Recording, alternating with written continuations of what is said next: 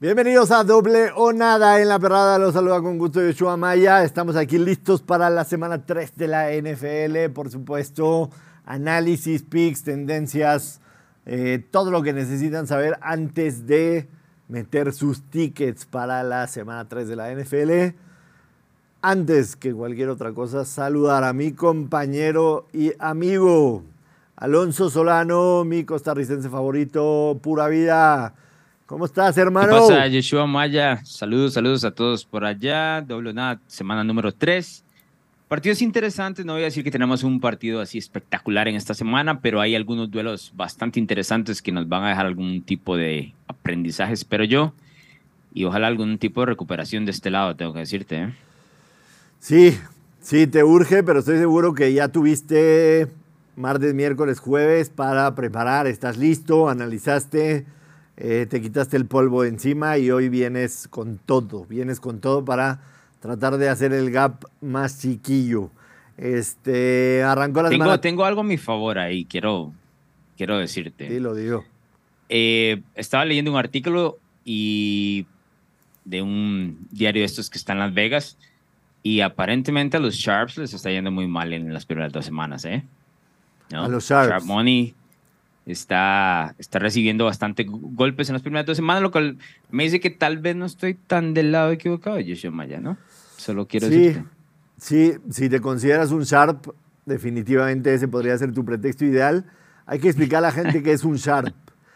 A los Sharp se les considera, eh, a los apostadores, que tienen dos características, ¿no? Que que tratan de agarrar el momento en la línea en el que puedan ganarle a la línea. O sea, muchas de las apuestas a veces de los Sharps es temprano en la semana. Para ponerles un ejemplo, esta semana eh, Atlanta en contra de Detroit, la línea se alió Atlanta menos cinco y medio. Inmediatamente los Sharps saltaron con Atlanta menos cinco y medio. La línea bajó a tres y medio. Entonces, esos tipos le ganaron dos puntos sin tener que ceder eh, en el momio de apuesta, ¿no? Lo agarraron menos cinco y medio y se fueron menos 110 seguramente y ya ahorita está en menos tres y medio. Entonces le ganaron dos puntos a la línea. Esa es una característica de los Sharps. Otra característica también es que a lo mejor son de los que apuestan más fuerte, de los que viven de las apuestas y apuestan básicamente eh, con, con estadísticas, con números, sin meter el feeling, sin dejando a un lado absolutamente todo lo que vieron, sin sobrereaccionar de las semanas anteriores. Y también muchas veces los Sharps, digamos, son los apostadores fuertes, ¿no? los que meten mucho dinero, eh, que normalmente, para hacer una comparación, los books analizan a los Sharps en contra del público. El público somos la gente que nos sentamos a ver eh, el domingo, la NFL, que a veces vamos con el corazón, etcétera, etcétera. Eso es un Sharp y Alonso se identifica con ellos estas primeras dos semanas. Lo expliqué bien. Básicamente por las derrotas, no específicamente por, no por el, todo el movimiento de enero, ¿no? Porque a ellos son los que les ha ido mal, particularmente en estas primeras dos semanas, y pues yo estoy en ese vagón, ¿no? Expliqué bien lo que es un Sharp, ¿Te, ¿te, gustó la explicación? Sí, sí, está perfecto, está perfecto. Eh, y, y, me ayuda para defenderme un poquito, la verdad, ¿no? Claro. Eh, arrancó la semana 3 de la NFL, la noche de anoche. Alonso Dolano con la victoria de San Francisco en contra de los gigantes de Nueva York. Daniel Jones, que tiene marca de 1-11 en los últimos 11 eh, 12 eh, partidos de prime time. Estuvo terrible, no lanzó touchdown, una intercepción. Era de esperarse, este, este equipo de gigantes llegó muy disminuido. La semana pasada tuvieron que hacer un esfuerzo muy, muy grande para poder darle vuelta a ese partido en contra de Arizona. Y San Francisco se ve sólido absolutamente. Quizá en números no ha sido el partido más atractivo de, Brock Purdy, pero ese es Brock Purdy, ¿no? O sea, no es el que va a tener los números infladísimos, Patrick Mahomes, Justin Herbert. Brock Purdy va a ser el que te va a salir, te va a ganar partidos, va a tener dos chispazos y te los va a hacer pagar, como ese touchdown a Divo Samuel. McCaffrey con 12, 12 partidos al hilo teniendo un touchdown sólido San Francisco y decía yo hace ratito en la perra, la temporada de los gigantes se va a acabar en octubre porque sus próximos cinco partidos son complicadísimos, tienen visitas a Búfalo, tienen otra visita complicadísima, entonces... Miami, Miami es la otra. Miami es la otra, entonces realmente... son en semanas consecutivas duelos contra equipos de la AFC este. Correcto, realmente la temporada de, de los gigantes se va a acabar muy temprano, al final del mes de octubre van a estar quizá con dos ganados y seis perdidos, un ganado y siete perdidos, y se habrá acabado todo.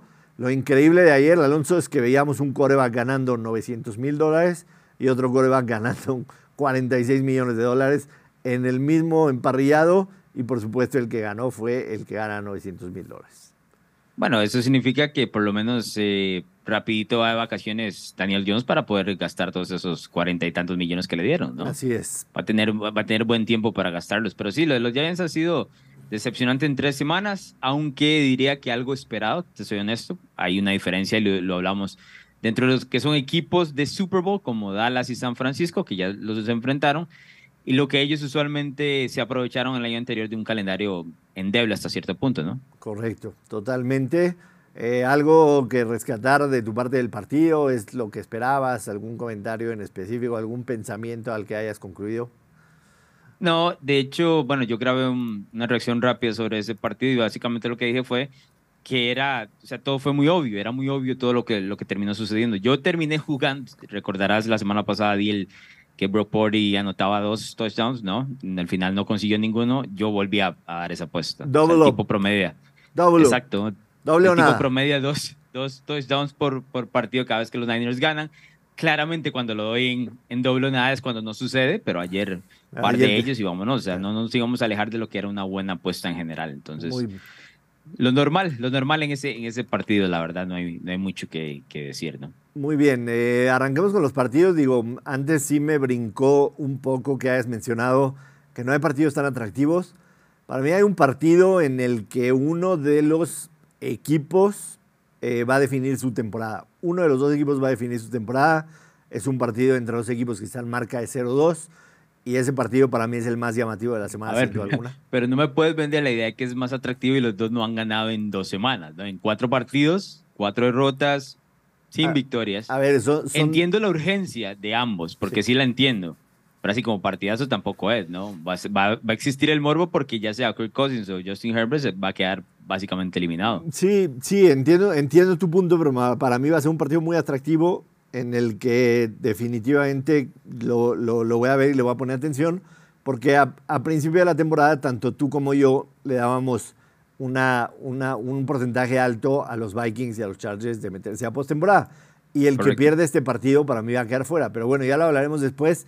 Empecemos en el orden en el que los vemos acomodados en Play Do It, si te parece. Y es los Ravens en contra de los Colts de Indianápolis. Es el primer partido. Eh, los Ravens están en menos 8. El over-under está en 44 y medio. El money line para los Ravens en menos 375. El money line para los Colts en más 300.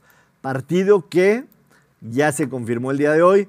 Los Colts de Indianápolis no van a poder contar con Anthony Richardson por el tema de la conmoción que sufrió en el primer cuarto en contra de los Houston Texans. Así que será Garner Minshew, el bigote, volador, será el titular para los Potros de Indianápolis. Eh, para tirarte un dato antes de escucharte tus, este, tus comentarios al respecto. Garner Minshew está 1-9 against the spread en sus últimos 10 partidos y desde el 2020 3-9 against the spread. O sea, le ha ido mal cuando Garner Minshew arranca de titular. Lo vimos la semana pasada con una ventaja de 14-0, la supo manejar, se vio bien Minshew. Pero cuando ya Minshew tiene la responsabilidad de tener los naps y arrancar el partido y hacer que tu equipo empiece ganando como fue la semana pasada, le ha ido mal a Garner Minshew recientemente. Sí, hay una diferencia de lo que es un jugador que puede entrar desde la banca, eh, tener algún tipo de éxito y revolucionar un poco la ofensiva, a tener que verlo semana a semana, ¿no? Y especialmente desde cero. Eh, por ejemplo, uno de los errores que cometió Minnesota, ahorita que lo mencionaste, fue pensar que Alexander Madison iba a ser el running back uno de su, de su ofensiva. No es lo mismo que él agarre las defensas un poco cansadas luego de que Dalvin Cook aprovechara los primeros downs y ahí gana yardas a tener que pegarse en el, el uno a uno. Esto es lo mismo con el tema Minshew, ¿no? Lamentablemente para nosotros porque queremos, por lo menos yo quiero seguir viendo la posible evolución de Anthony Richardson, pero en dos semanas tiene dos lesiones distintas. Semana uno, golpe en la rodilla semana 2 conmoción cerebral. O sea, si bien es cierto, El hecho de ponerlo a correr es importante, ¿no? Porque es parte de, de lo que él trae en cuanto a herramientas a nivel ofensivo, también hay una exposición completa de, lo que pueden ser estas lesiones, ¿no? Lamentablemente por el lado de Baltimore, las mismas lesiones que tuvo antes Cincinnati, pero hay que añadirle que no estará Odell Beckham Jr. tampoco, que salió la, semana anterior con algún tipo de lesión. El spread se me hace eh, bastante alto para tomar a, Baltimore, te digo, la verdad. Especialmente porque la victoria de la semana pasada fue una victoria muy emocional dentro de división. Eh, se conocen mucho, tenían todas las respuestas de ese examen. No estoy seguro que sea así en este momento. No le dudo a que Baltimore gane el encuentro, pero de hacer una jugada yo tomaría el usual teaser de seis puntos, lo bajo a dos y agarro los Ravens ahí. Totalmente de, acuerdo contigo y los números te avalan, la verdad, porque a pesar de que, a pesar de que Houston está 2-0 against the spread en lo que va de la temporada, ¿qué quiere decir against the spread? Ha cubierto las dos líneas de apuesta en lo que va de temporada. Lo cubrieron en la semana 1 en contra de Houston y en la semana 2 eran desfavorecidos y terminaron ganando en contra de Cincinnati. Lamar Jackson tiene marca de 17-4 against spread cuando es favorito por 3 puntos o menos. Pero cuando es favorito por 3 puntos o más, tiene marca 18-26 against spread. O sea, bastante, bastante negativo. Está 19-15 against the spread jugando en casa en el horario de la una de la tarde. O sea, a Lamar Jackson le cuesta trabajo cubrir los handicap altos. Sí, gana los partidos. Como favorito en casa, Lamar Jackson tiene marca de 23-8 straight up. Straight up quiere decir ganar el partido nada más. Pero 11-20 against the spread como favorito en casa. O sea, realmente en los últimos 20 años, Lamar Jackson es uno de los peores calificados como favorito en casa against the spread. Entonces, yo estoy totalmente de acuerdo contigo. Eh, es, un, es un spread bastante alto, a pesar de que va a ser Minshu, a pesar de que va a ser, además, como bien mencionas, vienen de una victoria muy, este, muy anímica en contra de Cincinnati, etcétera, etcétera. Y, no hay que decirlo, a ver si Baltimore también tiene muchísimas bajas. Tiene hasta, hasta nueve titulares cuestionables y varios de ellos ya marcados fuera. O sea, podría estar sin nueve jugadores titulares. Para mí es una línea muy alta, pero yo sí creo que Baltimore por lo menos va a ganar el partido por un field goal. Así que coincido absolutamente contigo que es una muy buena opción para el teaser. Muy bien. Eh, no tengo nada en el, en el, total, te digo la verdad, pero sí me gusta ese movimiento ahí. Totalmente de acuerdo. Nos vamos con el siguiente partido, si te parece en el que los Cleveland Browns vienen menos 3, menos 3 pero menos 120. El over-under está en 39 y medio y el money line de los Browns está menos 180. Para los Titans está más 3 y el money line está más 180. El menos 3 menos 120 Alonso Solano me dice, me dice que en cualquier momento podría saltar a más tres y medio. Y si yo veo a más tres y medio, voy a agarrar a los Titans, definitivamente. A ver, quiero ser muy claro. Me cuesta trabajo creer que los Titans vayan a, ganar este partido porque realmente esa línea defensiva, esa línea defensiva le puede hacer muchísimo daño a Ryan Tannehill. Lo vimos en la semana 1, lo de Ryan Tannehill en contra de los Saints le fue patético, sacks e intercepciones. La semana pasada, a pesar de que se vio mejor en contra de la defensa de los Chargers, fue también capturado cinco veces contra una defensa que no había podido tener presión, ¿no? Eh, ellos no tocaron, los Chargers no tocaron a Tua en la semana uno, capturaron cinco veces a Tannehill Exactamente. Entonces, a mí sí me cuesta mucho trabajo. En las trincheras, Cleveland tiene mucha ventaja en este partido. Mucha ventaja. Ahora, ¿por qué creo que si se va a tres y medio agarraría yo a los Titans? Número uno, la marca de Mike Bravel como underdog no la podemos quitar. Estamos hablando de casi, casi 80% cubriendo against the spread cuando es underdog. Número uno. Número dos, porque sí creo que todavía no tenemos absolutamente ningún argumento para confiar en Deshaun Watson. O sea, las primeras, más mínimo. las primeras dos semanas de Deshaun Watson fueron las, lo mismo que vimos de Deshaun Watson con Cleveland la temporada pasada no ha mejorado. O sea, no he visto un, un step adelante. O sea, el, el, improvement más grande que he visto de Sean Watson de la temporada pasada a esta temporada fue el video en temporada baja en donde le dijeron que aviente el balón a una red a 5 centímetros y lo metió en el hoyito. pero eso lo haces tú, digamos. Exacto, entonces, o sea, ese es el improvement que he visto. ¿Sí me explico? Eso fue todo. Eso, fue todo. ese es, el highlight de, de Sean Watson en los últimos cinco meses. Eso es el highlight. O sea, yo no he visto una simple mejora en los primeros dos partidos que vi de Sean Watson. La semana pasada, y lo dijimos aquí el lunes cuando estuviste en la perrada, era un partido en el que a todas luces Cleveland lo tenía que ganar. Y de Sean Watson lo entregó. De Sean Watson entregó ese partido. Y por supuesto Pitbull lo aprovechó. Entonces, yo creo que hay una, hay una desconexión ahí con lo que quiere hacer Kevin Stefanski, lo que él ve como ofensiva, ¿no? A él le gusta correr el balón, play action. Y Deshaun Watson no es ese tipo de mariscal de campo, es un mariscal de campo un poco más freelance, que le gusta hacer lo propio, y de ahí vienen los diferentes errores. En Houston le funcionaba, pero era porque no tenía otra cosa, ¿no? Aquí en Cleveland es un poco la situación un poco más ordenada y él no está siguiendo esa línea que le marca el, en este caso el entrenador en jefe. Yo estoy de acuerdo contigo, el tres y medio me parece la jugada. Eh, la línea defensiva de Tennessee es bastante buena, ¿eh? Yeshua Maya. Sé que dices que en las trincheras Cleveland tiene la ventaja, probablemente así sea, pero ese duelo en particular es, es bastante comparable, la verdad. Y tomando en cuenta que no está Chop, que él define el paso de esta ofensiva. O sea, Nick Chop es toda esta ofensiva. Eh, a partir de él se abre todo. La semana pasada, bueno, el lunes que enfrentaron a, los Steelers, cambió completamente el juego por tierra de Cleveland una vez se le salió lesionado. Completamente. Yo creo que ahí van a tener problemas. Jerome Ford o sea, tuvo un buen acarreo largo en ese partido pero eso me parece termina maquillando lo que no logró conseguir en cada uno de los downs, porque le costó mucho mover ese balón. Eh, yo la verdad es que jugaría el 3 y medio, me esperaría a que se mueva esa línea y jugaría el 3 y medio de, de Sí, totalmente de acuerdo. Hay un dato que te va a gustar porque lo hablamos tú en la pretemporada y espero que lo hayas drafteado en algún fantasy, pero ya Spears tuvo más snaps que Derrick Henry en el partido de la semana pasada. Spears tuvo 34 por 30 de Derrick Henry le van a dar al balón más a este novato. Y este novato va a empezar a sorprender a propios y extraños. A ver, eh, lo tenía planeado elegir en el fantasy fútbol de la perrada, pero un carajo que estoy viendo me lo terminó tomando. Entonces, por ese tipo de cosas es que no me gusta abrir mucho la boca en lo del preseason y cosas así, porque siempre saltan, ¿no? Y luego, pues te quedas con las manos vacías. Pero sí estoy de acuerdo, están, en ese casi 50 y 50, lo cual al inicio de la temporada, estamos apenas en, en la semana 3 y ya es este, muy notable que Henry esté tomando menos snaps, ¿no? Y que Spears sube en ese, en ese conteo. Sí, totalmente. Este, mi objetivo en el fantasy de la perada era quitarle a Ana Valero a Travis Kelsey y quitarle a ti a Tajay Spears. Y bueno, bajo ese argumento, completamente exitoso, ¿no? Lo cumplí los dos. O sea, ya podría terminar y, y no importa lo que pase más adelante.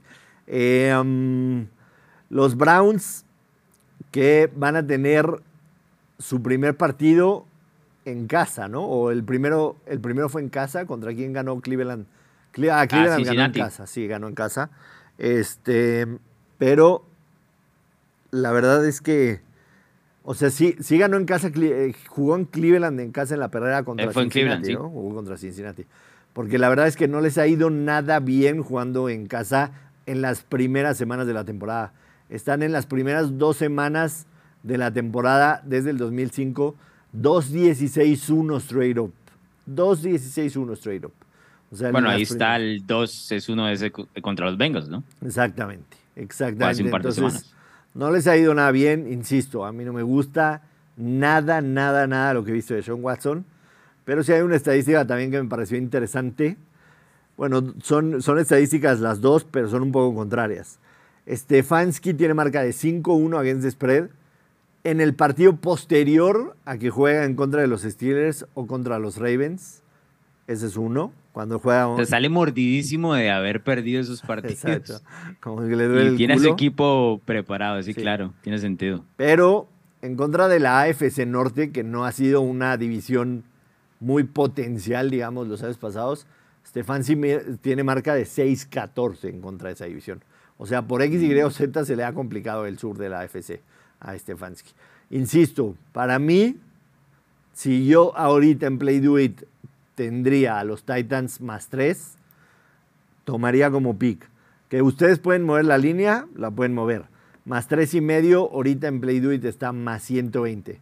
Pero insisto, yo creo que en algún momento del fin de semana se va a poner Titans más tres y medio y para mí sería un pico oficial ese.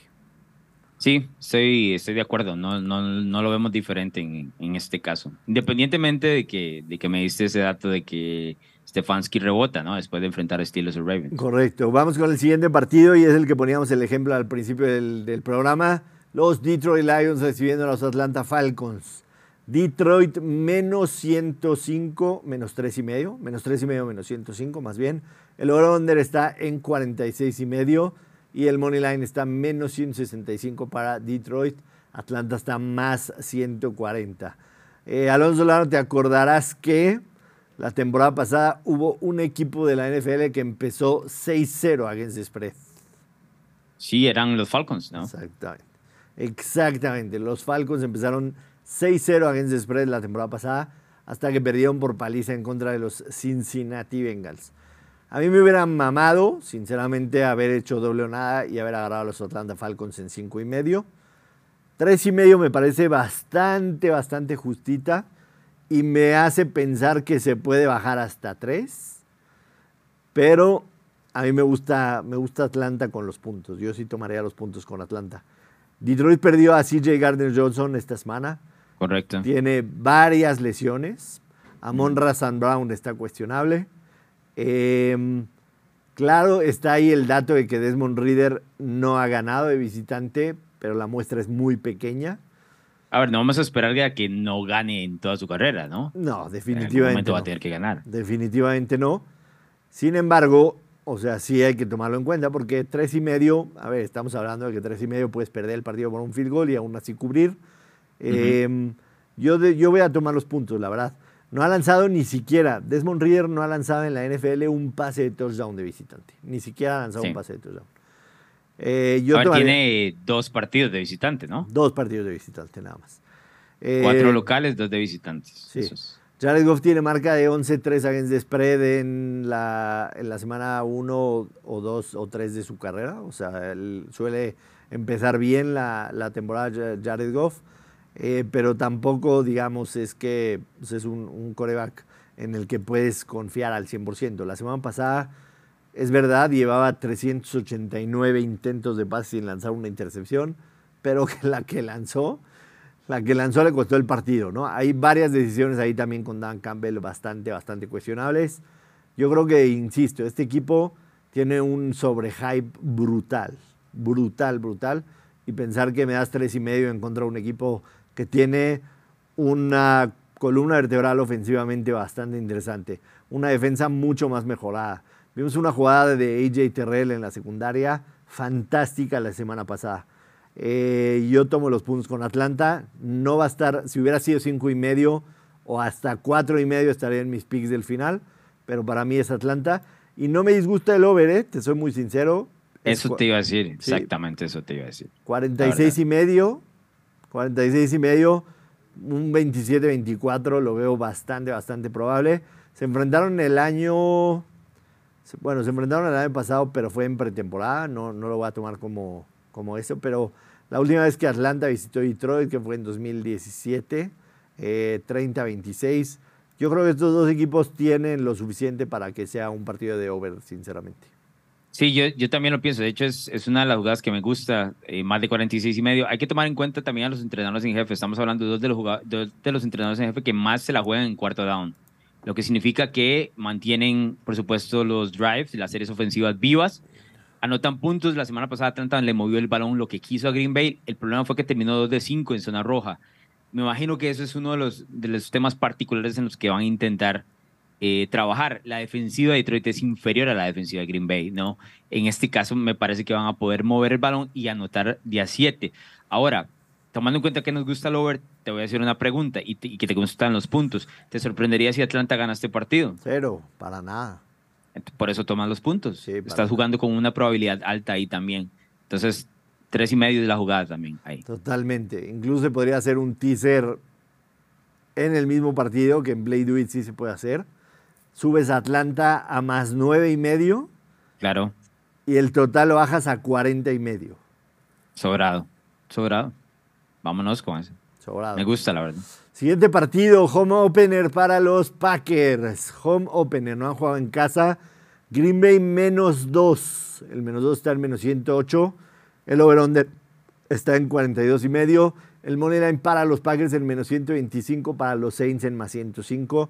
Semana corta para los Saints de Nueva Orleans, que a pesar de que tienen marca de 2 y 0, no han cubierto una sola línea. No han cubierto una sola línea. Los casinos normalmente, o, o quien llevamos registro de la Against Spread, tomamos la línea con la que se cerró, pero muchos agarraron también a Carolina más tres y medio, que fue un backdoor cover el lunes pasado. Semana corta para Nueva Orleans, visitan a Green Bay. Green Bay tiene una estadística, me parece muy interesante. No ha entregado un solo balón esta temporada, ni intercepciones, ni balones sueltos. La semana pasada tenían ventaja de 12 puntos que no pudieron mantener en contra de los Atlanta Falcons. Jordan Lowe se ha visto bien, seis pases de anotación, cero intercepciones, tiene el mejor rating hasta el momento. Es una muestra chica, por supuesto. Y también enfrentó, también enfrentó a una defensa muy mala como la de los Bears y a una que está increchendo como la de Atlanta. Creo que su primera gran prueba va a ser en contra de los Saints de Nueva Orleans, que si algo han mostrado, han mostrado una defensa bastante respetable. Sí es verdad que cubrió Carolina o empató el, el spread la semana pasada el lunes, pero le hicieron un partido de pesadilla al novato Bryce ¿Qué te gusta en este partido? Te digo, esta para mí es una de las jugadas favoritas. Mira, yo voy a tomar a los Packers menos dos, te doy los dos puntos. Yo creo que Green Bay, por el hecho de debutar en casa, y particularmente porque he visto a New Orleans muy de cerca, obviamente por el juego del lunes por la noche con Carolina, que lo tuvimos en pantalla completa y no teníamos que compartir con otro partido hasta que inició el, el Cleveland-Pittsburgh.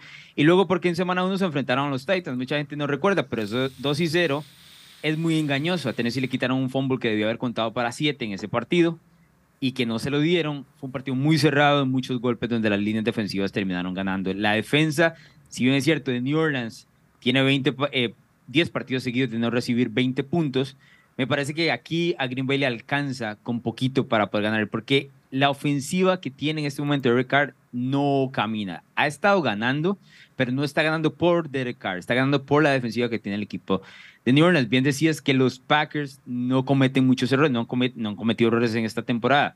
Me parece que Matt Flor tiene un guion muy establecido sobre lo que quiere Jordan Love, lo está tratando de llevar paso a paso, no lo ha soltado completamente y Green Bay por, momentos se ha visto bien. Eh, la semana pasada le costó mucho a Atlanta porque Atlanta con esa ofensiva por tierra, la verdad es que se come muchísimo el reloj y eso fue lo que terminó sucediendo en el último cuarto. Yo me quedo con los Packers, te doy los dos puntos, creo que ganan y cubren este partido. Lo de New Orleans en ofensiva no me ha gustado para nada, te digo.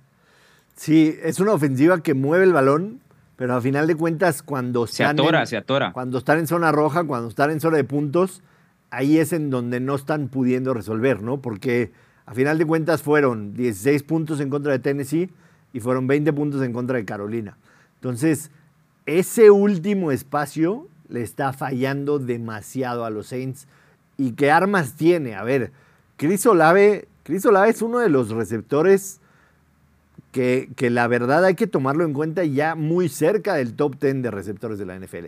O sea, podrá no tener los reflectores de otros, pero Chris Olave tiene unas habilidades fantásticas, unas manos. Hubo una recepción el lunes realmente impresionante. No solamente por haberla alcanzado con una mano.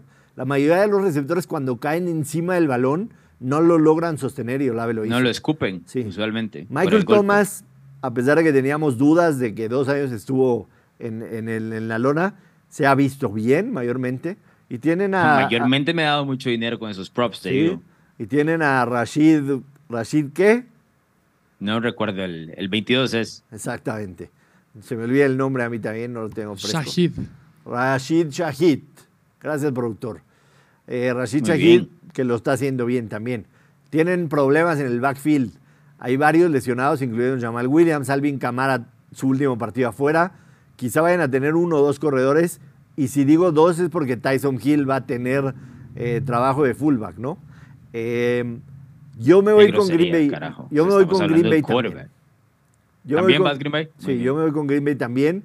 Lo tomaría Money Line, te soy muy sincero. O sea, la diferencia son 17 centavos. Pero eh, tomaría también a, Green Bay menos 2 por una sola razón. Yo no confío todavía en que Derek Carr pueda ser ese coreback que te vaya a él a ganar un partido. ¿Sí me explico? En el home opener de Green Bay, creo que a Derek Carr le va a faltar algo para ganar este partido. La semana pasada tuvo una intercepción, no le terminó costando caro, pero una intercepción de esas que son clásicas de Derek Carr. No confío en él. con otro rival lo pierdes ese partido. Con otro rival lo pierdes. Con otro rival lo pierdes. Lo dices fantásticamente. Vamos al que sigue. Sí, vamos. Los Jacksonville Jaguars reciben en casa a los Houston Texans. El spread está menos 8 y medio para los Jaguars. El over-under está en 44 y medio. El money line está en menos 425 para los Jaguars. Para los Texans está en más 330. No sé tú, Alonso, pero a mí me da la impresión que Jaguars sufre una, un chingo, por decirlo poco, en contra de sus rivales de división. Y no solamente es impresión, o sea, los últimos cuatro partidos que ha jugado Jacksonville en contra de Houston, los últimos cuatro los ha perdido. Deja eso. Los últimos diez ha perdido nueve de ellos. Correcto. Es una locura. Es una locura. Es una locura. Es una locura. Sin embargo, los, los dos tú y yo fuimos con Houston la semana pasada pensando en que su home opener en contra de los Colts y nos quedaron muy mal. Houston está 0-2 y 0-2 against the spread. Sí pensábamos que podíamos ver un improvement en esa defensa de, de Dimico Ryans, pero la realidad es que en el partido de la semana 1 no sé si fue tanto la defensa como la mala ofensiva que mostró Baltimore y la semana pasada no pudieron detener ni Anthony Richardson el poco tiempo que estuvo, ni siquiera también a Garner Minshew pero son muchos puntos. O sea, sea lo que sea, son muchos puntos. Y ahora, ¿te da miedo que, que gane, bueno, la estadística que te di, que Houston viene ganando esta, esta serie? Porque está como para bajar ese teaser, la verdad. ¿No? Dos y medio. Me cuesta, me cuesta mucho trabajo pensar que Houston va a ganar. Mucho, mucho, mucho, mucho. Esa línea ofensiva es de las peores. Bueno, tenemos una epidemia de, líneas, de muy malas líneas ofensivas a través de la, de la NFL. Bueno, la de Houston está ahí top 3, ¿no? De las peores. Entiendo que es una buena opción para teaser. Me queda clarísimo, pensando en que debe ganar Jacksonville. Pero a mí Jacksonville me ha dado unas palizas en, en Pero es que es personal eso, contigo. En el Survivor, en los teasers, en los money lines. Me ha tratado muy mal Jacksonville. Muy mal a favor y en contra, ¿eh? porque cuando voy en contra, la semana pasada... No, le pegas, no le atinas. La semana pasada fui en contra de ellos con Kansas City, ¿te acuerdas? Tenía Kansas menos. Claro.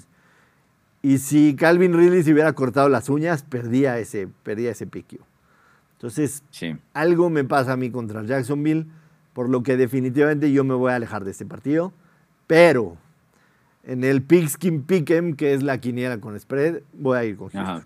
Voy a ir con Houston. Vas a ir con Houston los puntos, vas a tomar los puntos. Ahí estamos viendo el dato del productor. Los Jaguars tienen el peor porcentaje de conversión en tercera oportunidad con 25%.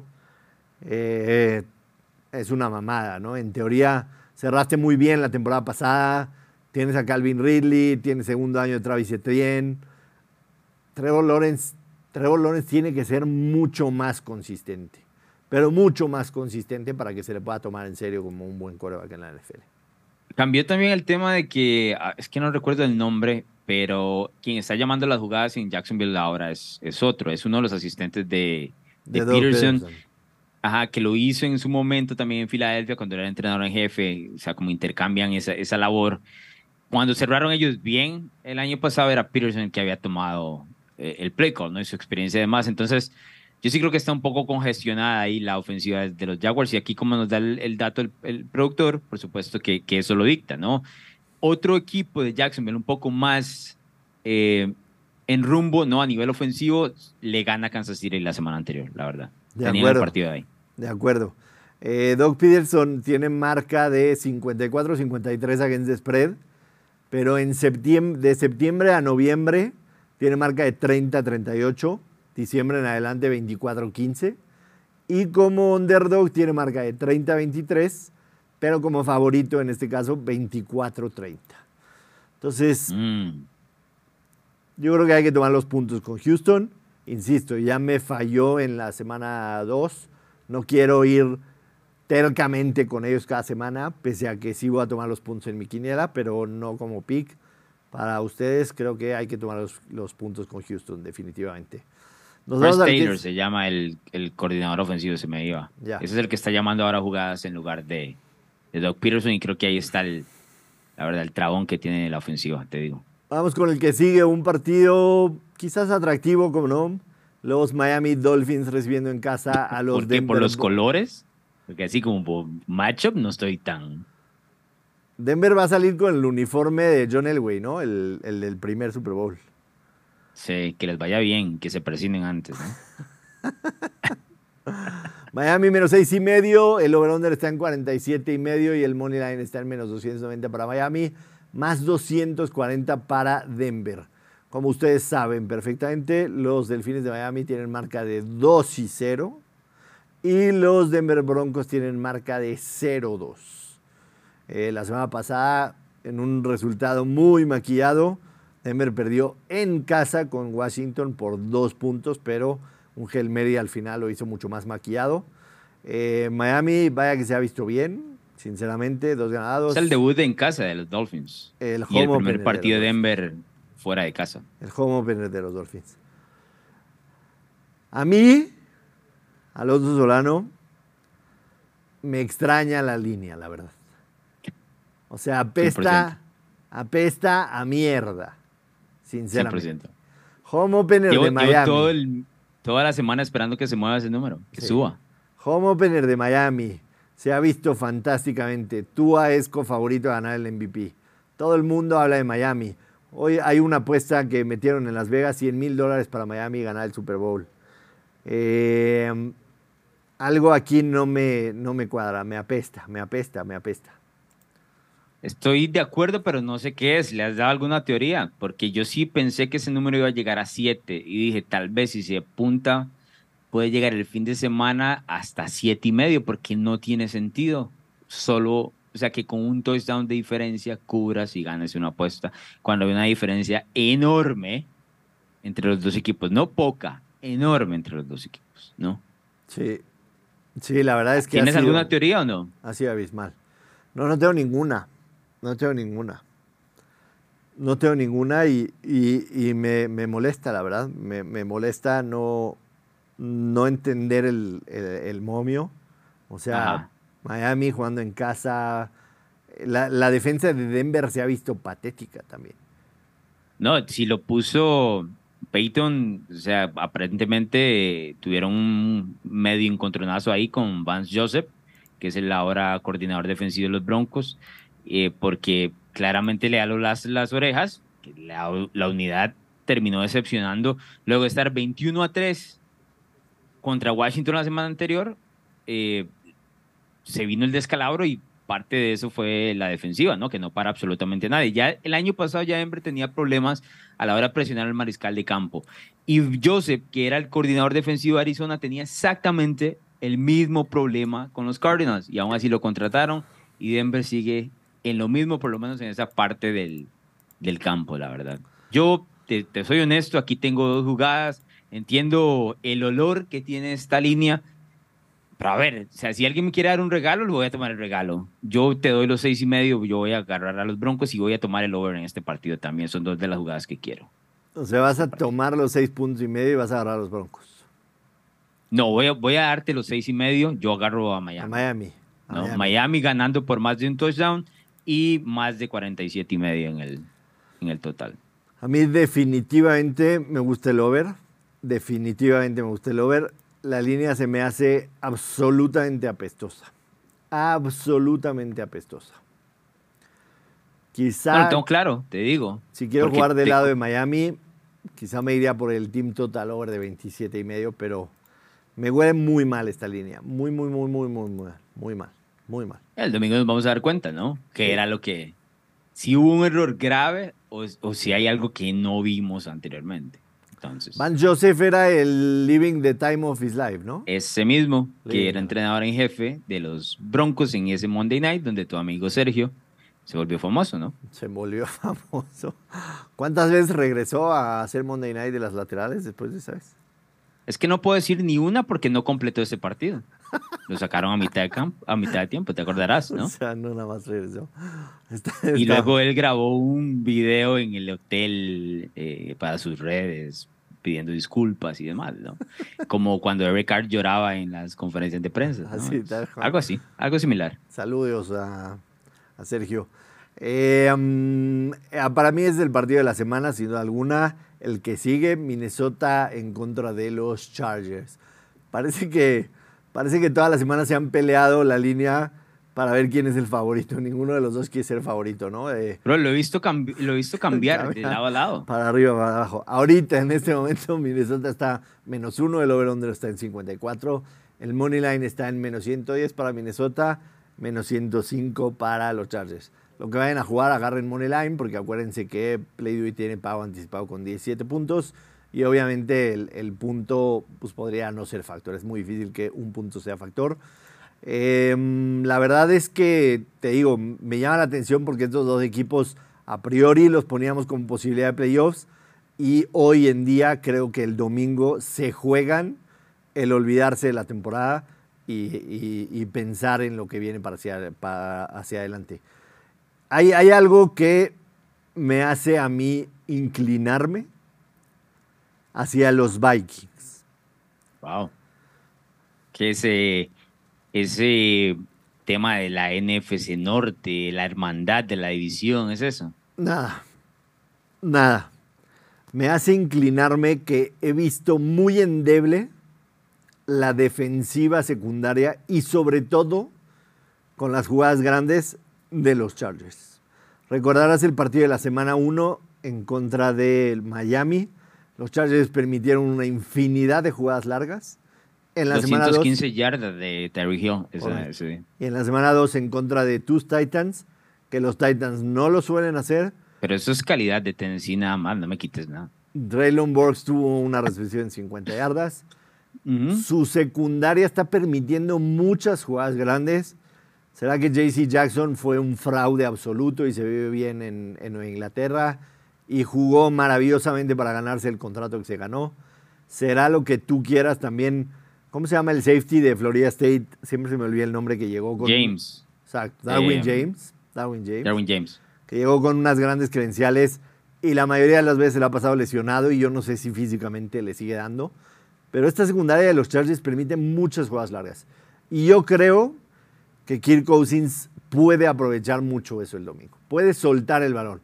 Con Justin Jefferson y con Jordan Addison, incluso con, con Osborne, creo que los Vikings tienen para hacerle daño a los Chargers con esas jugadas largas. Que también del otro lado, la secundaria de los Vikings es patética y Herbert los puede hacer pedazos, los puede hacer pedazos. Yo creo que va a ser un partido de una posición y no este año, porque este año van 0-2, pero la, temporada pasada Vikings estuvo 11 en una posición y los Chargers en una posición han sido patéticos desde que está Brandon Staley. Solo por eso me voy a ir con los Vikings a ganar este partido. No puedo argumentar nada de lo que dijiste, o sea, es, es, muy real lo que mencionaste, absolutamente todo, desde la situación de JC Jackson, Derwin James, la poca presión que ha tenido el equipo de los Chargers, y aún así cuando logran capturar a Mariscal de Campo, igual permiten pases y largos y yardas por ahí. Tal vez si voy a jugar, yo la verdad es que no voy a jugar nada en ese partido, son muy cerrados. Eh, es una locura apostar a alguno de los dos tomando en cuenta que son dos de los equipos eh, más decepcionantes, ¿no? En, no solo en temas de apuestas, sino en general, ¿no? Dos equipos que te decepcionan semana a semana, pero tal vez buscaría, no sé si lo tienes ahí, si están vivas o no, pero uno que otro prop con, con Justin Jefferson, ¿no? Y, y con Jordan Addison también, que, que, ha tenido buenos, buenos partidos en general, apenas es un novato, pero aprovecharía esos, esos props más para jugarlo. Yo voy a elegir en el Money Line a los Chargers, no te puedo decir por qué, porque no sé por qué los voy a elegir, no tengo la menor idea, pero creo que me cuesta pensar que el talento de Los Ángeles va a estar 0 y 3. Más allá de que Brandon Staley quiere estar 0 y 3 porque pone a su defensa en un, un problemón todo el tiempo.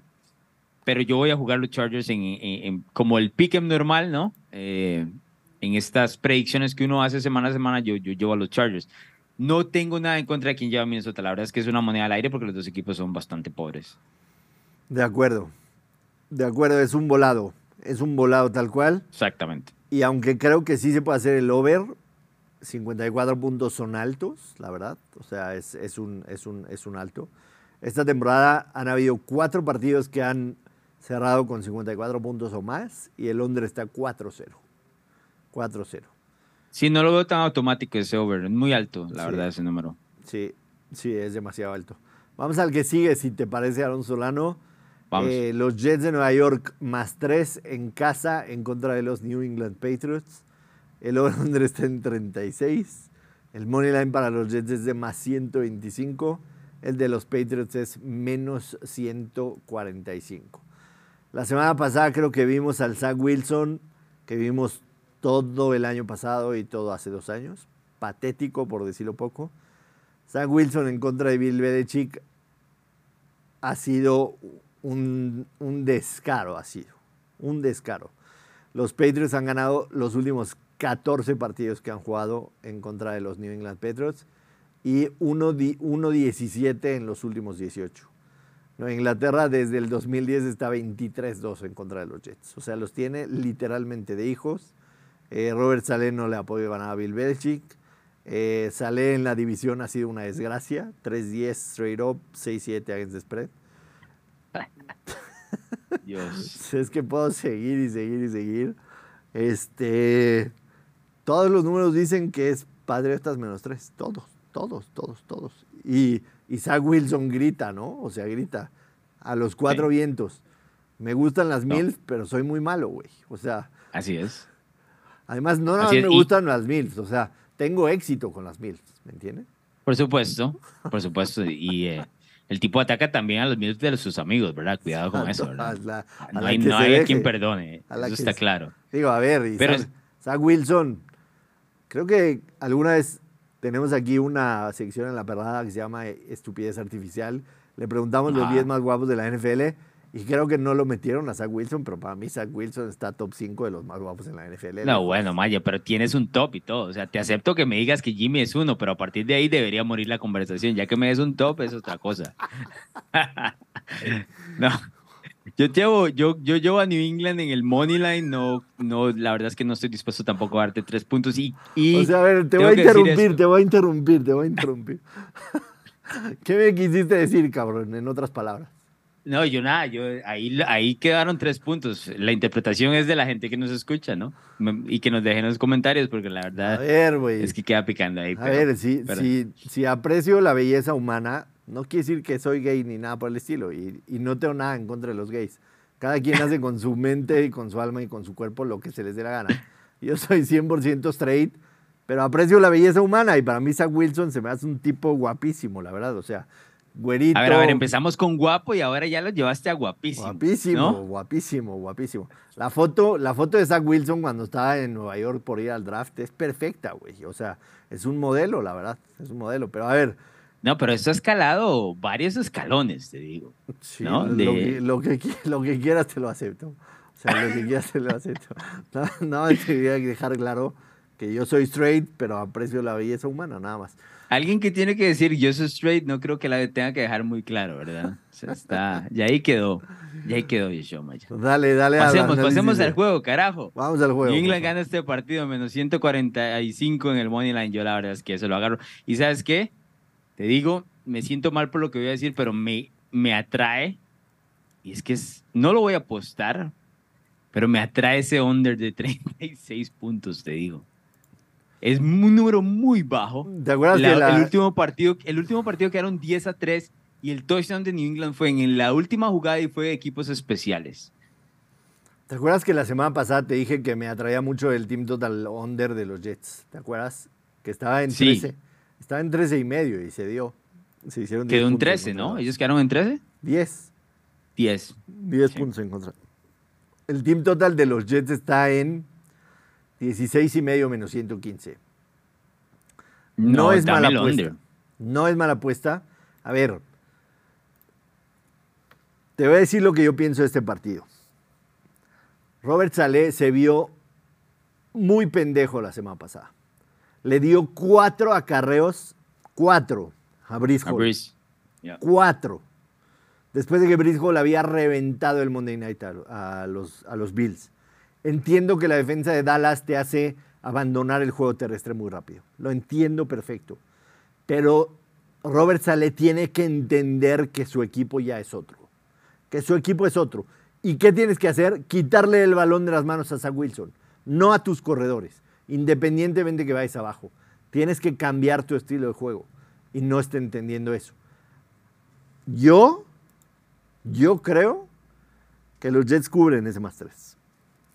¿Sí? Sí, porque... ¿Los ves ganando este partido? A ver, es que los Patriots sí los veo ganando, o sea, sí, sí, sí creo que lo pueden ganar, te soy muy sincero. Pero, pero también creo que, que, que lo que hemos visto de los Patriots no ha sido tan malo como indica su récord.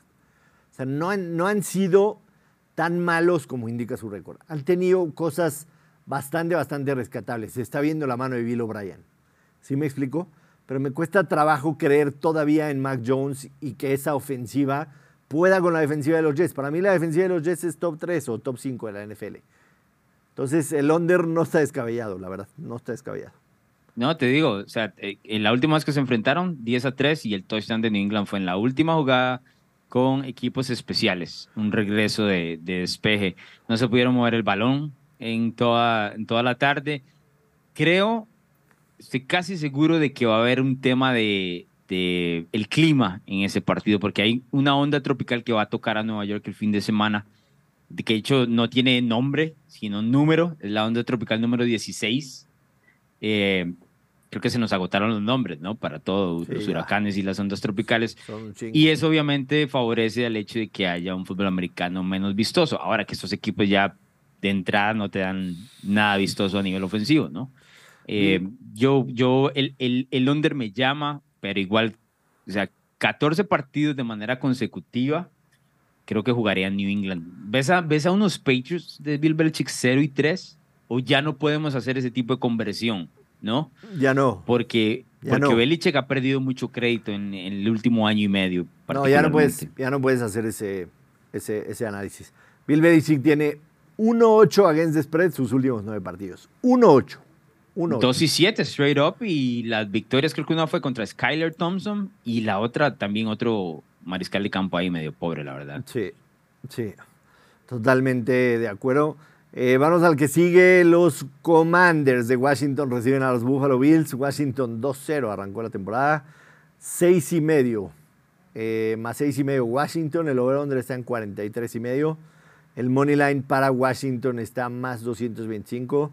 Para los Bills está menos 275. Yo me quedo con Washington y los puntos, la verdad. Sí, yo también. Me gusta el over también, te digo. ¿eh? A mí también. A mí también me gusta el over. Pusiste el video del pase de touchdown de Sam Howell a McLaurin. Independientemente de que ahí la defensa de los Broncos de Denver se vio ultra pendeja, pero era una triple cobertura. Que te avientes a lanzar ese pase me fascina. güey. Me encanta. Sí. Me encanta. Tienes un receptor con cualidades.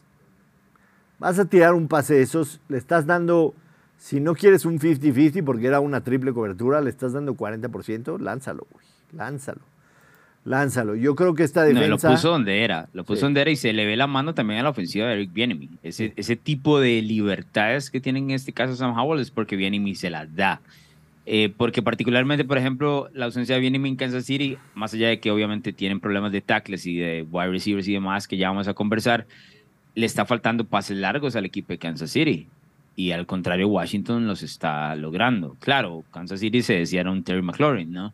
Pero igual, o sea, lo intenta. Hay mucho por aprender sobre Sam Howell, pero a mí me ha gustado en dos semanas, la verdad. Sí, a mí me, me- me gusta mucho lo que está haciendo Eric Bieniemy, te soy muy sincero. Y, y creo que fal- hicieron falta nada más dos semanas, dos semanas para entender por qué se fue Kansas City. Se fue Kansas City porque la credibilidad de hacer lo que está haciendo en la ofensiva de Washington es 10 veces mayor a hacerlo con Por supuesto, Mahomes. por supuesto. Es más, él puede poner 50 puntos por partido con Kansas City y nunca, nunca va a recibir el crédito. Tal cual, tal cual. Ron Rivera, que a ti no te gusta, No. no te gusta, tiene marca de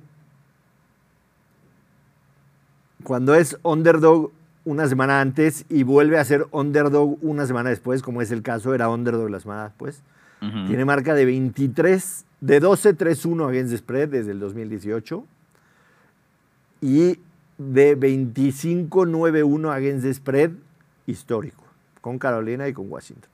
O sea, o sea cubre, ¿no? Cubre, cubre, cubre, cubre. No, vamos con los puntos. Voy con los puntos y con el over ahí me gusta, la verdad. El over está... Y tampoco estoy dispuesto a regalarme la idea de que lo mostrado por los Bills contra los Raiders siempre va a ser así tan, tan limpio en su juego ofensivo, ¿no? Para nada. Estoy de acuerdo contigo.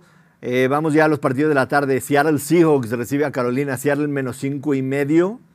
Eh, el over-under está en 42. El money line de Seattle está en menos 240. Carolina está más 200. Carolina no cuenta con Bryce Young. ¿Cómo se llama mi pelirrojo? Mi... Andy. Andy Dalton. Andy Dalton. Mi Red Rifle. Abrirá por Carolina. Mi pelirrojo favorito es... Sí. Em, a mí dame a Seattle sin duda alguna. Sin duda alguna. Menos 5 y medio. Entiendo que esta línea de menos 5 y medio Entiendo que la línea de menos cinco y medio ya nos cagó en la semana 1, te cagó a ti. Sí. Eh, entiendo que la semana pasada lo dijiste perfectamente, estaba igual menos 5 de visita en contra de los Detroit Lions, o sea, es una línea que no entiendes nada. Pero esa línea ofensiva de, Carolina es, es, terrible. Entiendo que Darnold tiene más experiencia para soltar el pase rápido, leer. Dalton. A ver, Darnold está en San Francisco. Sé que son pelirrojos. Es que los dos son pelirrojos, güey. Yo ya tengo 45, ya no llega el agua a la azotea tan fácil. Entiendo que Andy Dalton. Lo tengo claro, lo tengo claro, pero igual. A ver, Dalton, sí. Además, mi barba está más blanca que nunca, cabrón. Pero eso no es malo, sí. No, es muestra de sabiduría, de experiencia lo que hacen los engaños visuales. es culpa de mi esposa, eso dice ella. Entiendo que Andy Dalton, el Red Rifle, tenga mejores lecturas y mejores reacciones que Bryce Young, pero también te va a cometer errores. También te va a cometer errores porque es lo que ha hecho en toda su carrera en la NFL. Y sí creo que la, la derrota de la semana 1 para Seattle fue un wake-up bastante, bastante importante. Carolina, además, en semana corta, viajando costa a costa, no me gusta nada. Perdió a Shaq Thompson también en la, como en la Perdió tercera a Shaq Thompson, que no nada más es el mejor jugador defensivo, es el líder. No tiene a JC Horn. Creo que podemos ver un partido en el que Seattle se destape con la cuchara grande después de lo que hicieron en la semana 1. me parece bien. Yo la verdad es que este partido no me gusta. Ya sabes, esa línea, no sé si vengo traumado tal vez, pero, pero no me encanta, no me encanta. Eh, y Andy Dalton, si bien es cierto, te va a regalar tal vez uno que otro balón se me hace un mariscal de campo todavía relativamente capaz. O sea, la ofensiva de Carolina no se ha movido con Bryce Young. Ha sido una de las ofensivas más anémicas que hemos visto en dos semanas. Em, yo me alejo completamente. Tal vez lo que haría es utilizar el, el a Seattle en la posible... En teaser, 100%. En teaser, y lo bajamos a... Estaría más uno y medio, ¿no? Totalmente, en este caso. Totalmente. Los Dallas Cowboys, los Dallas Cowboys visitan Arizona. Arizona, que la verdad ha dado más pelea de la que nos hubiéramos imaginado al principio de la temporada. Arizona está más 12, el over está en 43 y medio. El money line para Arizona está en 475. El money line para Dallas en menos 650. Yo creo que Dallas va a cubrir, te soy muy sincero. Sí, lo tienes claro. Porque este es un juego atrapado, ¿verdad? Sí, es trap. Sí, y, como Arizona es regularmente este equipo al cual nadie le presta atención, a mí se me hace un poquito complicado el pensar que Dallas, ¿cómo te digo? La próxima semana van con New England y luego van contra, contra San Francisco, que es el partido más importante del inicio de la, de la temporada. Pero creo que también hay un poco de fantasmas con la situación de Trevon Dix, la lesión que tuvo. ¿A qué me refiero? Este es un partido donde vas de puntillas, ¿no? Ganas, sales bien, sea, sigues invicto, pero vas, más que todo estás buscando la victoria y que nadie más se, lesione. No, eso, porque no vale la pena. Es un partido que no vale la pena. Sí, totalmente de acuerdo. Yo creo que cubre Dallas, sinceramente, por lo que está haciendo la defensa, sobre todo lo de Tremont Diggs, a ver, si es un tipo que ha llamado mucho la atención, que me digas que es el mejor cornerback de la NFL, ni cerca. Pero yo sí creo que esta, esta ofensiva con con Josh Dobbs de Arizona, no tiene, no tiene lo suficiente para hacerle mella a Dallas, la verdad. Incluso el, el Team Total Under de Arizona en 14 y medio lo tomaría también, la verdad. O sea, a lo mejor esa, esa, sería mi jugada, ¿no? El Team Total Under de Arizona en 14 y medio, menos 120. Yo veo a Arizona poniendo 10, 13, 14 si me hace más. No los veo poniendo 15, la verdad. Sí, eh, a mí se me complica. Ese partido es en Arizona, ¿no? Me complica por eso que te digo de que me parece que Dallas solo va a querer salir de ahí lo más rápido posible. Soy honesto. ¿Cómo estamos? ¿Ves algo en el total o no? No, nada. No me voy a meter en ese partido para picks, nada. Simple y sencillamente creo que Dallas debe cubrir por lo que hace su defensa. No vamos a descubrir el líneo negro, pero lo que está jugando Micah Parsons es una animalada, una bestialidad. Una bestialidad lo que está jugando. Y ya no, ya no solo para Defensive Player of the Year, también. MVP. Ahí, exacto. Sin, duda. Eh, mis terroríficos. ¿Todavía son tuyos? ¿Siguen siendo ah, no, ya te dije la semana pasada que no. No sé, a este veces sí, a veces no, ¿no? por eso uno tiene estas relaciones tóxicas con sus propios equipos, ¿no? Mis vergonzosos de Chicago visitan Kansas City. Kansas City está en menos 13, el over está en 48. El money line para Kansas City es de menos 750, el money line para Chicago de más 525. Chicago, tiene 12 partidos al hilo perdiendo en la NFL. 12. No ganamos, bueno, no ganan los Bears desde que le ganaron ese Monday Night Football en contra de los Patriots en Inglaterra. No solamente eso, en sus últimos 10 partidos están 1-9 against the spread. 1-9 against the spread. Terrible. Ahora, si hay un coreback malo against the spread cuando es favorito por doble dígito, no, no voy a decir malo, pero abajo de 500 es Patrick Mahomes. Patrick Mahomes no cubre spread altos. Y cuando hablo de Patrick Mahomes, obviamente son los Chiefs, ¿no? O sea, son de los equipos que sí te pueden regalar en tiempo basura que hagas demasiado. Patrick Mahomes, double digit favorito, está 9-13-1 against the spread. 9-13-1. Y aquí eh, son 13 puntos. Sí. Sí, sí, sí. Es que la verdad es que no veo como Chicago ponga puntos, porque la defensiva de Kansas City es bastante buena. ¿eh?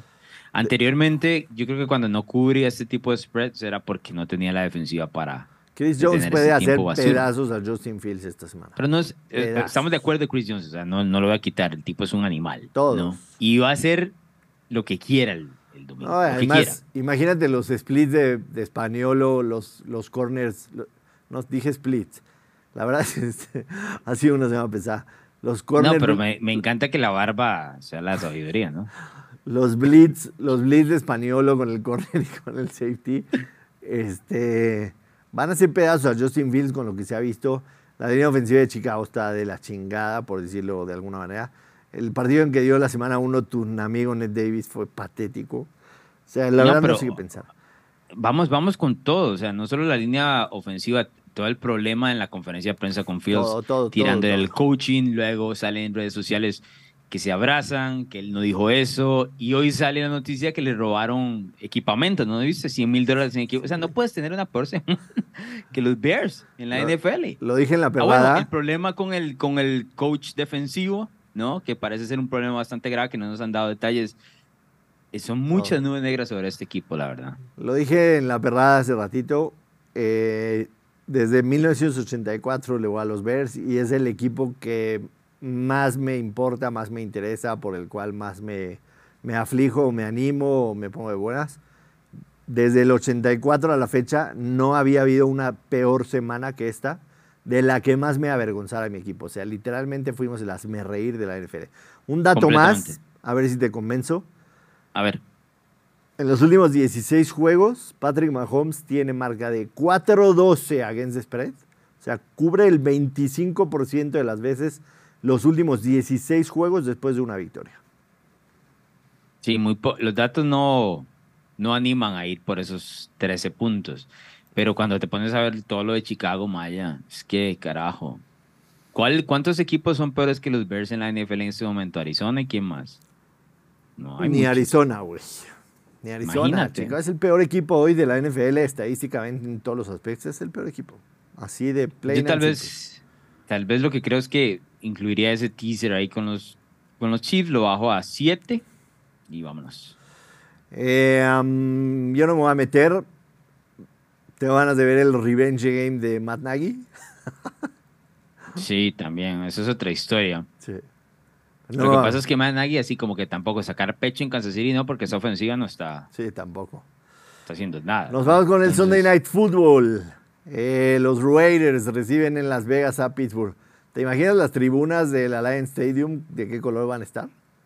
Completamente de toallas terribles. Amarilla llenas de, amarillo. Amarilla de arriba abajo. Amarilla de arriba abajo. Es que ese es el problema, ¿no? Que el, moverse a Las Vegas convierte tu estadio en un destino turístico. Turístico. Sí. Básicamente. Tal cual. Em, te voy a ser muy sincero lo que pienso de este partido. Creo que es el spot perfecto para los Raiders perfecto. Mm. Los Steelers vienen de una victoria muy emocional en contra de un equipo divisional, etcétera, etcétera. Y ahora me los mandas a viajar a Las Vegas, etcétera, etcétera. Pero yo voy a agarrar a los, a los, a los Steelers con puntos. Quizás sea en teaser, subirlos a ocho y medio, te soy muy sincero. Eh, pero es un spot perfecto para los Raiders, después de un partido en contra de Búfalo patético, etcétera, etcétera, regresar a casa. Además es home opener, es un home opener para los Raiders. Eh, Jimmy Garapolo, em, bueno, ahorita, ahorita no es underdog, pero también como favorito. Jimmy Garapolo, straight up como favorito, tiene marca de 29-12. El spread es muy corto. Es muy corto. Creo que es, es que los datos de Jimmy están maquillados por el equipazo que tenían. Sí. San Francisco. Exacto y los partidos que alcanzó a jugar en Nueva Inglaterra. Em, lo tengo clarísimo. Es un muy buen spot para los Raiders, pero yo voy a, tomar a Pittsburgh, si no más dos y medio en, en mi pigskin, en una apuesta con un teaser a subirlos a ocho y medio, la verdad, definitivamente. Esa me gusta más. El ocho y medio me gusta más, porque sí hay, sí hay, hay media trampa aquí. Eh, el, el, caso de los Steelers, brother, esa ofensiva, No se ha visto nada bien. Nada es que no se ha visto nada bien, no, esta es, su identidad. Su, la falta de bloqueos en línea ofensiva, Najee Harris no es lo que esperamos, porque que va a correr si no tiene espacio, ¿no? Pero igual cuando corre no tiene explosividad. Es más, en un, en un pique de 50 metros, no sé si ganas tú o Najee Harris, te digo, ¿eh? Así, fácil. No sé si sales favorito en eso, porque... Ahorita, ahorita me ganan allí, en diciembre puede ser que ya ¿eh? Por poquito. Por poquito. Yo, yo creo que con el teaser a, a ocho y medio sería, sería más la, la jugada. Tampoco es que los Raiders mostrado mucho, demasiado, no, definitivamente no. Alonso Solano, supongo que tus tres picks los tienes pensados ya desde hace rato. Si no es hoy, desde ayer, desde antier. Ya lo trabajaste, ya lo viste, porque necesitas empezar a apretar. Eh, Sí, sí, tengo que arrancar yo, ¿no? O vamos uno y uno. Tienes que arrancar tú con los tres porque perdiste la semana pasada. Ahí está el. Era innecesario la pantallita, ¿eh? A eso. el productor, por favor. Mira, el productor le mientan la madre en la perrada dos de cada tres. Entonces lo puedes hacer sin ningún problema. No se lo toma a pecho. No. A ver, tampoco, tampoco, no, no, no es mi estilo, pero sí quiero dejar ahí que era innecesario. También tengo que dejar claro que voy dos y cero en los, en los picks de coles, que por supuesto no cuentan. ¿no? A partir de esta semana ya. No, no, lo tengo claro, pero a ver, dentro del tema del maquillaje, como se ve el numerito, de no me contaron. Entonces estoy 1 y 5, estamos bien. Ahora vamos con cuatro picks y por lo menos ahí creo que podría salir 500, entonces ya se va a ver un poco más decente la próxima semana de todo salir bien. Voy a empezar. Llevo a Green Bay menos 2. Me dijiste que lo tomara en Moneyline. Ahora, esta es mi pregunta, que yo siempre sigo tus reglas para ver si, y todas las cosas caminan. El Moneyline está en menos 125. Pero nunca tomamos Moneyline cuando vamos a las jugadas. Pero este, este número es relativamente bajo. ¿Juego el spread o jugamos el Moneyline? ¿Cómo estamos? No, tú tienes que jugar el spread. La gente, la gente a ver, le dije, tomaré el Moneyline, pues son 17 centavos de diferencia, tienes el pago anticipado. Pero nosotros tenemos que tomar el spread porque, digo, lo que podríamos hacer a lo mejor es pensar Pensar, por ejemplo, el límite de momio, o sea, ponerle un límite de momio en menos 120. Si fuera ese caso, yo agarraría Tennessee más 3,5 que ser menos 120. Pero, pero platiquémoslo en la semana. Por ahora tú tienes que agarrar el spread como está en... Ah, yo estoy preguntando. Yo, yo vengo a jugar con las reglas, nada más, a ver. ¿No? Pero no, yo tomo, yo venía con los Packers menos 2 sin ningún problema. Entonces, Básicamente una duda existencial, eso es todo. Pero dame, los, dame los Packers menos dos. Va. Segundo pick. ¿Voy yo con los tres? Sí, los tres. Va. Dame tu apuesta que no quieres meterte, dame a los Dolphins menos seis y medio y dame el over en ese partido de 47 y medio. Entonces, Dolphins seis y medio y over de 47 y medio. Correcto. Va, buenísimo.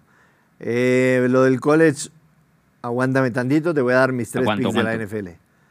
Tengo tres picks, uno es un prop, uno es mm. un total y el otro es uno, un eh, favorito. Mi prop. Vamos. Justin Jefferson, over de siete y medio recepciones, paga más 110. Over de siete y media recepciones de Justin Jefferson, paga más 110. Tómenlas ahorita. Over de 43 y medio en el Commanders en contra de los Bills. Menos 108. Y Seattle Seahawks menos 5 y medio. Wow, wow, qué valiente, carajo, con ese 5 y medio ahí. y si no quieres al, Colorado, ¿eh? Se siente hasta personal eso. Es personal, es personal. Eh, college Football, hay seis partidos entre equipos rankeados esta semana. Fascinante semana de college football. Está el Oregon State en contra de Washington State. Está el Alabama en contra de Ole Miss. Está el Florida State en contra de Clemson, que no son rankeados los dos. Clemson no está rankeado. Pero fascinante fin de semana en el college football. Y está el partido que más llama la atención, que es Oregon en contra de Colorado. Yo tengo un pick para ese partido. Tengo un pick para ese partido. Que es el sexy. Pero tengo un adicional que ese lo voy a dar como bonus, que es el que también vamos a ganar dinero ahí, ¿no? ¿Me, permites dar dos? Claro que sí, claro que sí. Empieza, dale. En el Oregon en contra de Colorado me voy a ir Team Total Over de 45 y medio de Oregon. Mm. O sea que Oregon hace 46 puntos o más. Muy bien. Team Total Over 45 y medio paga más 100 en este instante en Play Do It. Y el pick bonus, el bonus no va a ir al conteo. Ok. Solamente es para que la gente gane dinero. Y es los Golden Gophers de Minnesota menos 12 en contra de Northwestern. Menos 12. Menos 12 los Golden Gophers. El over de ese partido está en 38. Yo creo que Northwestern no pasa de 6 puntos. Entonces, Minnesota con 20 puntos que anote, podría cubrir el spread. Ok, me gusta. Em, yo voy. Por acá lo tenía. Ok. Ah, llevo. Uno, que eh, nos gusta mucho todas las, todos los sábados y es la fascinante ofensiva de Lincoln Riley y USC que enfrenta Arizona State. Voy con el team total de 40 y ya te digo porque aquí lo tenía, 48 y medio. 48 y medio para USC. Over. No ha bajado de 50 puntos la ofensiva de, de Lincoln Riley. En la mayoría de los escenarios, cuando toca 50 puntos, saca a Caleb Williams. Pero ya para entonces, el trabajo estará hecho. Van para Arizona State, tiene relativamente una defensa decente, pero no anota puntos Arizona State. Para el tercer cuarto está hecho, muchachos. Over 48 y medio. 48 y medio, team total de, los troyanos del sur de California. Exactamente, ese es el pick. Venga, Alonso Solano, un placer estar otra semana aquí contigo en Doble Nada. Este, te agradezco muchísimo, suerte en tus picks, lo digo de corazón. Quiero que haya, que haya rivalidad. tampoco es caridad, carajo. Quiero que haya rivalidad, que, haya competencia. Espérame, pero llevamos dos semanas. llevamos dos semanas. ¿Sabes qué? ¿Sabes qué es lo que me, me molesta un poco del inicio que tuve las dos semanas? Primero que eso nunca me pasa. Y segundo, que de pronto me pasa cuando nos cambiamos de canal y toda la cosa, y juego en tu casa y todo, y ahora sales y, te ves genio con la barba blanca y toda la cosa, la sabiduría y todo. Y yo, pero llevamos tres temporadas donde esto nunca ha pasado, ni cerca. Pero bueno, pasó ahora. Hay tiempo para recuperarse, no pasa nada. Pasó ahora. Eh, nos vemos, Alonso Solano. Eh, la verdad es que el lunes vamos a tener aquí en La Parada un programa muy sui generis. Ana Valero le dio la gana este, tener un golpe de estado. Yo no voy a estar el lunes en la perrada. Entonces, los picks los va a dar Ana Valero en la perrada. No vamos a tenerte a ti, ya nos pondremos de acuerdo a ver si nos vemos el martes. Pero hay doble partido de Monday Night Football, así que este, la gente que lo quiera meter. Yo sinceramente hoy no me metería en esos partidos porque no, tenemos claridad en lo de, en lo de, de, lo de Joy Burrow, ¿no? Eh, no sabemos todavía si va a jugar o no va a jugar. Entonces, pues ahí... Tuvieron un jugador del, un quarterback del practice squad, por si lo quieres tomar ahí como algún tipo de señal, ¿no? Sí, Sí, y también Bill Belichick les hizo la bondad de agarrar a Will Grier, ¿no? Que lo tenían en el practice squad y ya no tienen, ya no tienen otro. O sea, si no juega burro, no tiene otro quarterback firmado. Entonces no me metería con Cincinnati, sinceramente. Nos vamos, nos vemos la próxima semana en la perrada a partir de las 12 de lunes. No voy a estar yo, pero va a estar, eh, por supuesto, Ana Valero haciendo desmadre. Y yo a partir del martes estamos de regreso y también la próxima semana, doble o nada, previa a la semana 4. Gracias, Alonso. Adiós a todos.